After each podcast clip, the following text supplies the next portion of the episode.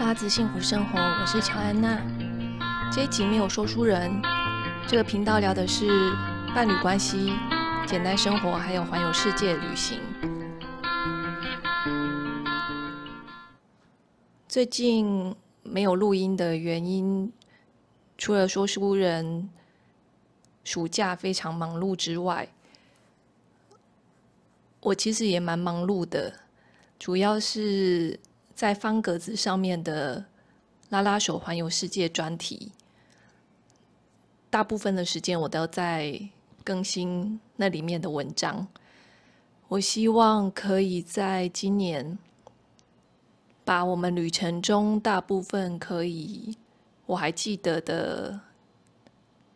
旅程记录下来。专题写完之后，要再写什么的话，就再看看。但是我还蛮想要把这件事情做一个了结吗？就是，嗯、我不知道大家会不会有这种经验，就是好像你很想要做这件事情，然后但是如果没有去做它的话，好像就会被它卡住，就会一直在。好像一直在那里绕圈圈。那我觉得写字好像特别如此诶，就是如果我现在有一个我想要写的主题，但是我一直没有动手去写完它，然后发表的话，就会觉得好像一直有一件事情卡住，没有办法往前进。那我之前也是有类似的经验。对，不知道为什么那次就是没有让我这次学乖，这次就是也是拖了有点久，那还蛮想要把这件事情做完的。刚才我出门去图书馆借书，更换书，本来想要回来之后就呃带鸡蛋去散步，现在是时间是七月十五号的下午五点零九分，但是。去了之后，觉得实在是太热了，然后又没有风，觉得现在出门好像还是不是很理智，所以我还是先录音好了。那这一集要来聊什么呢？不知道大家知不知道，我有投稿《天下杂志》的《换日线》，《换日线》是也是一本杂志，然后它也有网络版。我写了一些文章，投稿到他的生活风格类别里面的旅行当中。我觉得这次的经验真的是让我重新思考了写作这件事情。以前我会不希望自己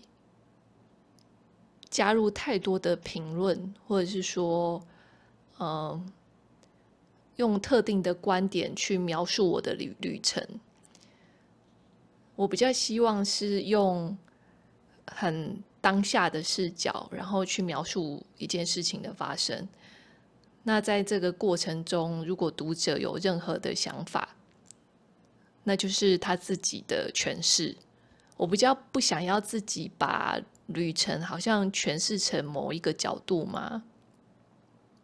但是因为换日线，他不接受叙事。风格的文章，就是如果只是描述旅程，或者是描述当下发生什么事，其实，呃，换日线他现在已经不太接受类似的投稿了。也许以前大概就是三五年前他是会接受的，但是现在他就是希望是比较有角度或者是有评论的性质的文章，然后可以让。观呃，让读者可以看到作者的独特观点，就是我等于是为了换日线的文章调整了自己写作的方式。一开始我也觉得我自己可能没办法写几篇，因为这个对我来说有点陌生。但后来没想到，就是不知不觉的，现在好像我今天投稿了第六篇嘛，嗯，好像是第六篇我投稿了。对，所以不知不觉也写了六篇。那但是下一篇是什么主题，我还是没想到，我目前没有想到，所以就再再想想。那我今天要聊的，回到我今天要聊的主题，就是呃，因为这样的文章呢，其实过程没有办法描述太多，主要就是我要把我要讲的观点讲清楚，然后。在旅程中发生的事情呢，就是有点像是佐证嘛，或者是说，呃，其中的一个部分，但是它不会是很大的篇幅，所以我就有发现自己的文章里面，其实有些部分我没有讲的，没有办法讲得很清楚，所以那我觉得 Podcast 是一个很好的方式，就是我可以把我在文章中。讲的一部分，然后后面没有讲出来的，也许可以在 Podcast 再延伸这样子。我今天要聊的是二零二二年四月八号《换日线》发表的文章，叫做《自己走马丘比丘科卡峡谷厄瓜多赤道线，为何在南美洲语言不通，我仍不跟观光团》。其实我跟说书人两个人都不会讲西班牙文。到了南美洲，其实真的还蛮还蛮难沟通的。就除了跟旅社老板啊，或者是比较观光的服务的简单的对话可以，可是如果是像是路边的小贩呐，或者是像是我们有跟一个阿嬷买香蕉。就是完全就是无法沟通。后来，呃，我们跟那阿嬷买香蕉，原因是因为那个阿嬷就蹲在这个街角，然后前面就放一个塑胶袋，里面有香蕉一串这样子。我们本来要跟他买一根，想说，呃，就是帮助他一下买一两根，但是阿嬷就一直讲西班牙文，然后我们又听不懂。后来是一个。看起来诶蛮年轻的，穿着衬衫的小哥，就是帮我们翻译。他就说：“阿嬷的意思是我们如果买整串的话，算我们十索尔，十索尔大概就是一百元台币。这样想想蛮贵的吼，突然觉得不太对劲。但是总之，好像是本来是一根。”一根算几索尔嘛，几块钱这样子。然后后来那个阿嬷就是希望收摊嘛，就是希望整串卖给我们。然后我们就说好，我们就跟他买了。所以他就很开心的，就是本来蹲在路边，后来他就很开心的走了。然后走了大概十分钟吧，我们见面之后的十分钟后，就突然就是下起了超大的雨。所以就幸好他没有，就是还在路边。希望他已经到家了。大部分的状况，我们都是呈现一个鸡同鸭讲的状况，甚至有民宿老板也是很不会讲英文的，所以我们后来是用 Google 翻译在跟他沟通。对，然后因为他就是也很热心，也是很努力在跟我们沟通这样子。我们在那个民宿也是住了蛮久的，我印象中可能有一个礼拜哦。对，那为什么我们都不会讲西班牙文，还不跟团呢？跟团其实真的蛮轻松的，就是他都会帮忙安排好一切的细节，只要上车，然后下车看景点，然后呃什么都安排好了。我觉得我们。有点像是说，一开始到南美洲，我们也没有设定说我们一定不跟团。但是刚到南美洲那个民宿，我们就发现说，诶，民宿老板就是一直在推销我们，软推销嘛，推销我们要去跟团。然后他就是会有，我们住进去之后，就会有类似旅行社。来那个民宿跟我们聊天，然后问我们说啊有没有想要去哪里呀、啊？然后他们有什么样的套装行程？那我们那时候就看到他报价的那个马丘比丘行程，从库斯科过去搭巴士过去，然后在山底下，在马丘比丘的山脚下的热水镇住一晚之后，隔天再搭巴士上山，然后逛马丘比丘之后，就会直接载我们回库斯科，像这样的很快的行程。他报价。一个人要两百八十块美金，那真的是，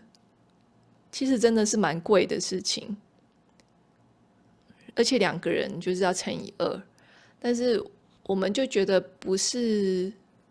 不是很合理，尤其是以南美洲的物价。后来我们就自己决定说要去买门票啊，买火车票啊，然后自己。订热水镇的民宿，然后就发现说，其实自己买这些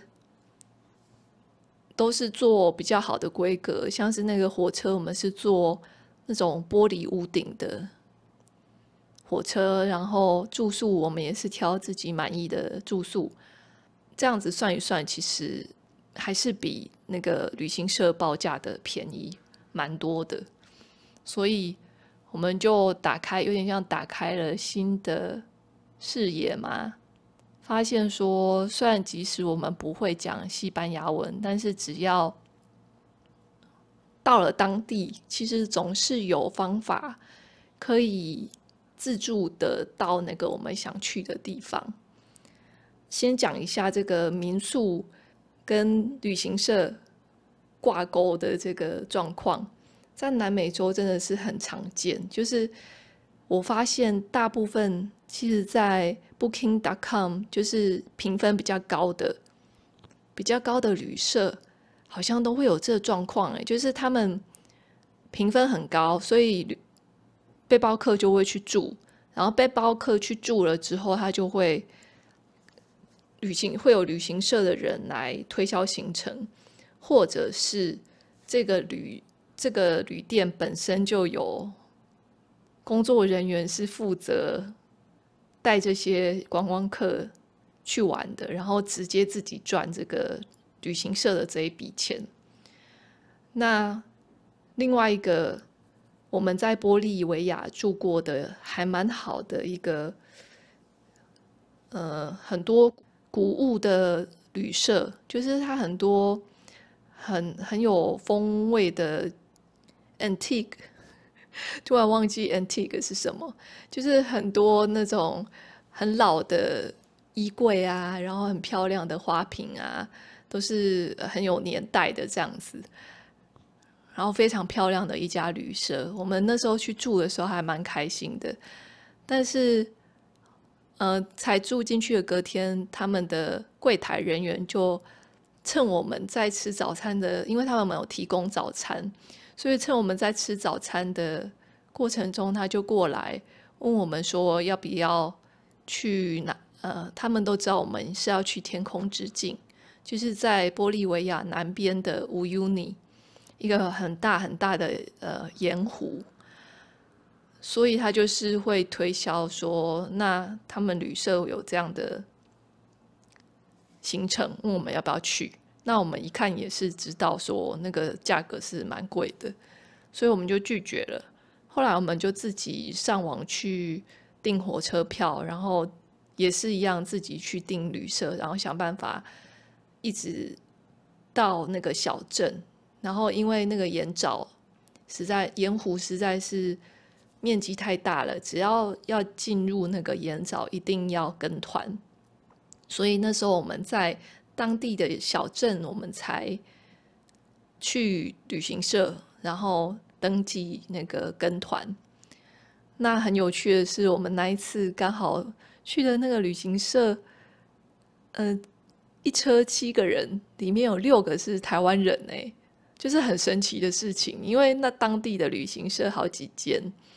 然后我们这几个陌生人同时的在同一天去报了同一家旅行社的团，然后七个人里面六个是台湾人，另外一个是日本人，就很有趣。那后来我们也是跟其中呃很有趣的是，其中也有一对是拉子，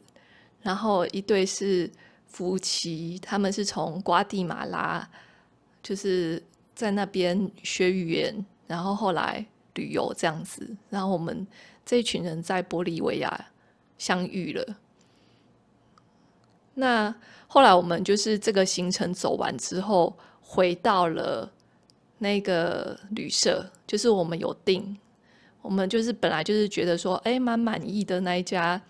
那一家旅旅馆，我们想要再去住一个晚上，所以我们有再订一个晚上。结果当我们从玻利维亚回到那个城市的时候，回到那个旅社的柜台呢，那个柜台的接待人员竟然告诉我们说，已经没有房间了，然后。他要我们去住别的旅社，那其实就是这个旅社呢，它主要赚钱的方式并不是提供住房，而是它是销售旅游的 package。那像我们，我们是已经住过，他知道我们已经去过延沼再回来的，这样的人并不会去跟他的团。所以，当他有新的，就是有可能接到新的客人的时候，他就会把我们踢出去。我们也知道他在干嘛，所以就是当下其实还蛮生气的。但他就说什么，他有另外一个合作的旅社，然后问我们要不要去住那里。总之就把我们叫计程车，然后反正我们抗议也没用，他就叫计程车把我们送到那个另外一家旅社。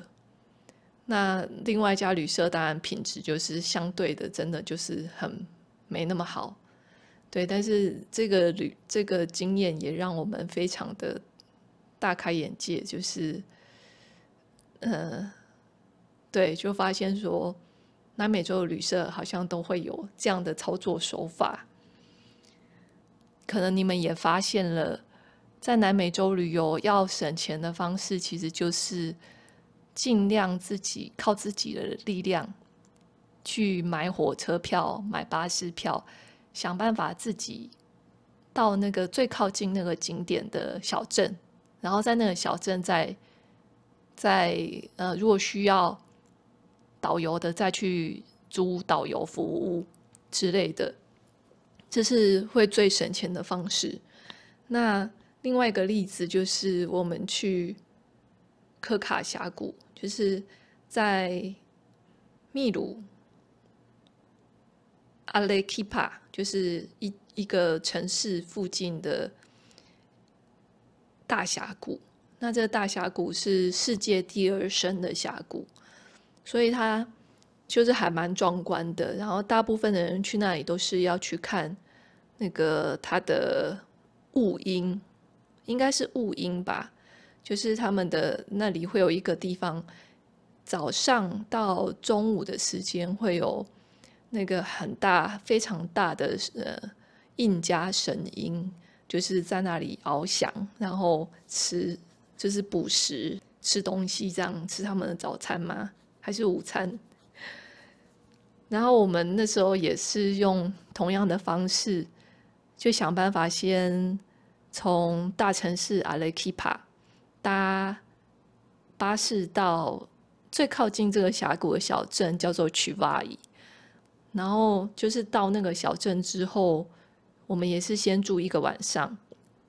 然后那个旅社的老板娘也是一直一直要我们去报那个团，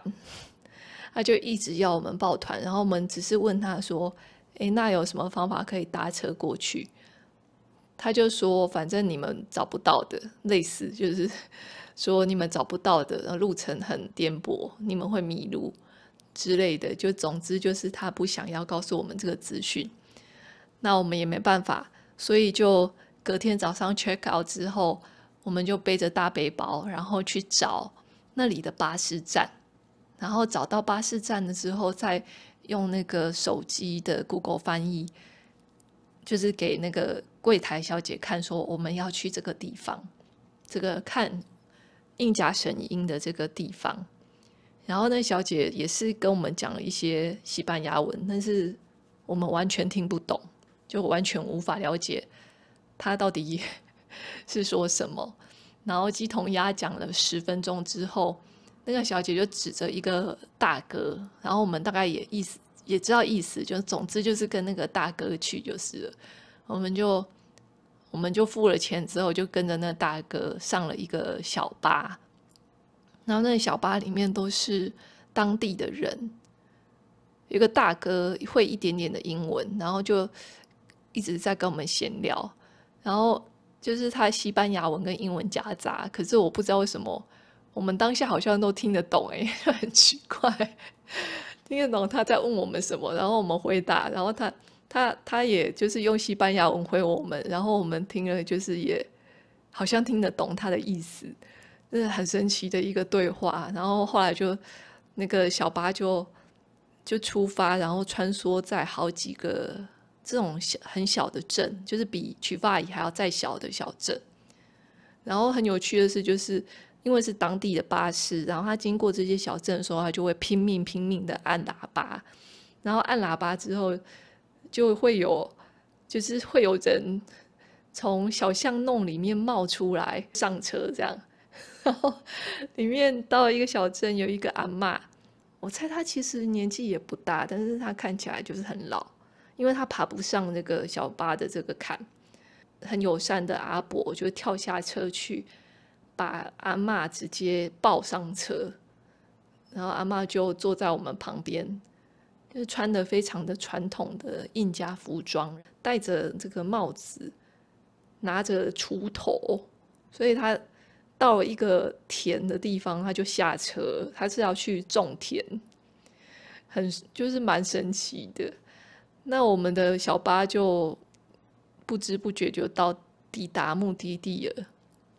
我们也不知道在哪里下车，但是他们就知道我们知道在哪里下车，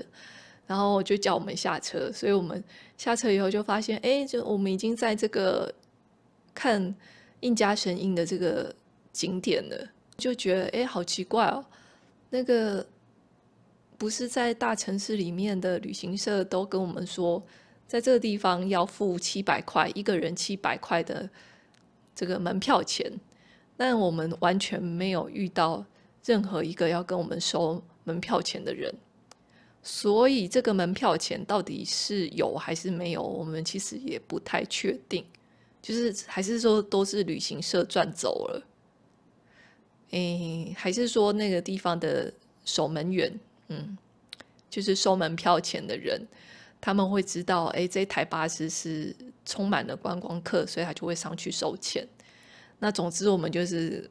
没缴到钱，我们就到了那个地方，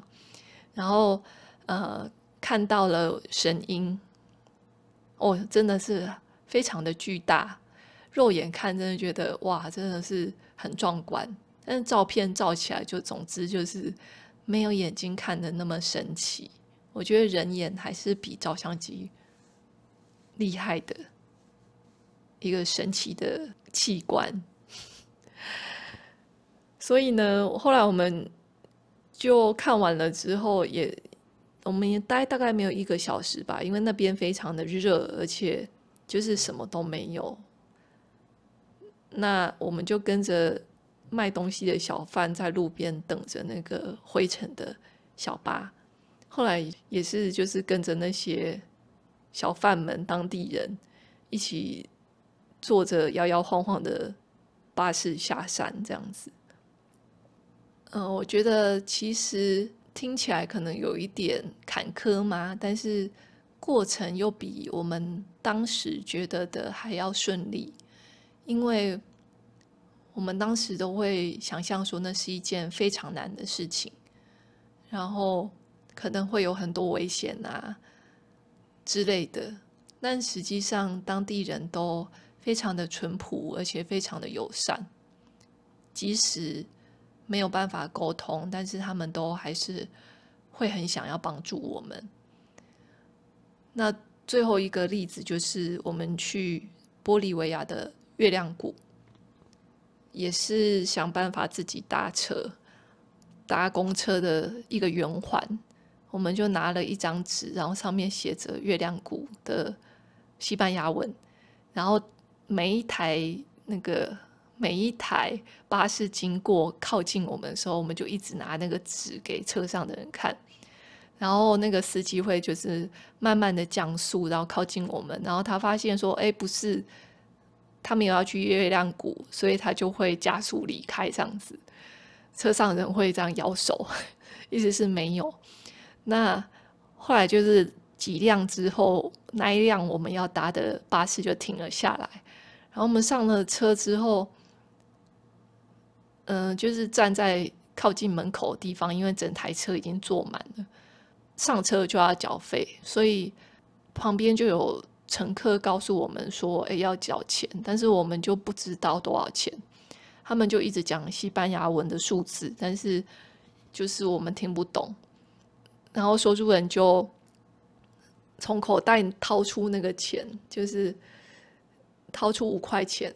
然后指着自己说：“哎，就是一个人五块钱嘛。”然后那个那边的人就说：“不是，不是。”然后后来就是大家就是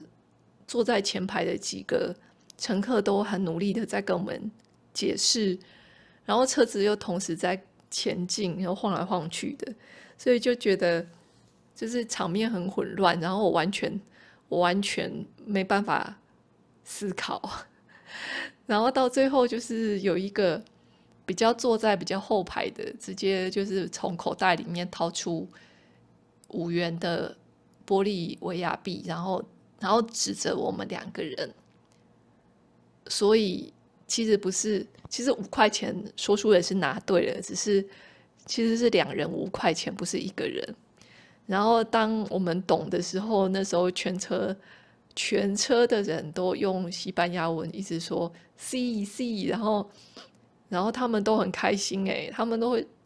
开心的笑，然后我们也很开心的笑，然后非常温馨的巴士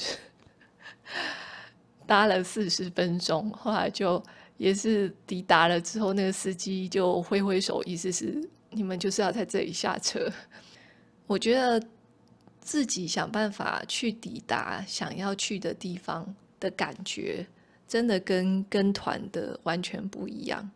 就是用自己的力量去抵达的，会觉得历历在目，就是这个过程是很难忘记的，而且会很清楚自己。到了什么地理位置啊？然后他在什么地方啊？可是那种跟着团的，就是会有一种脑袋有浆糊，不太清楚自己去了哪里。然后你知道，就是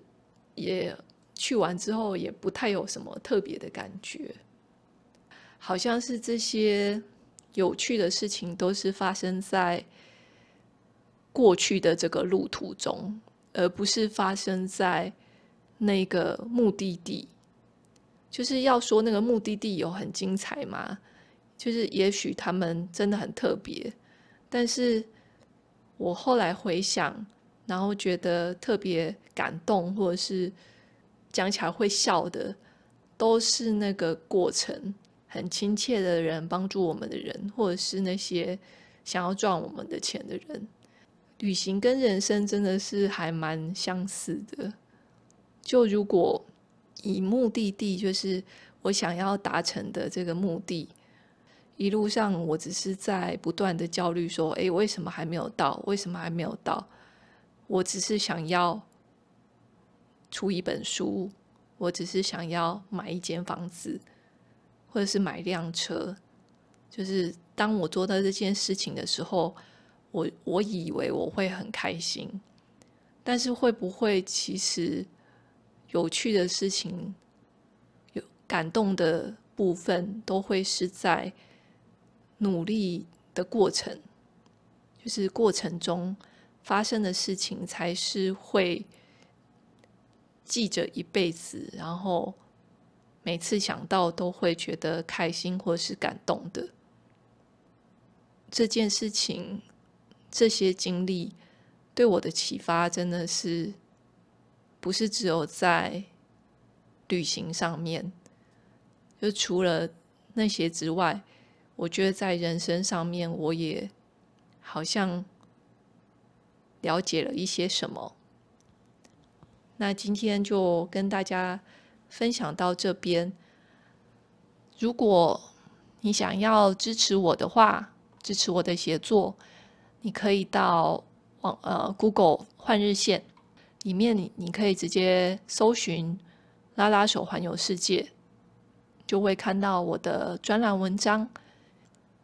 点阅率也是一件事情啦，虽然是我很不想要被数字绑架，但是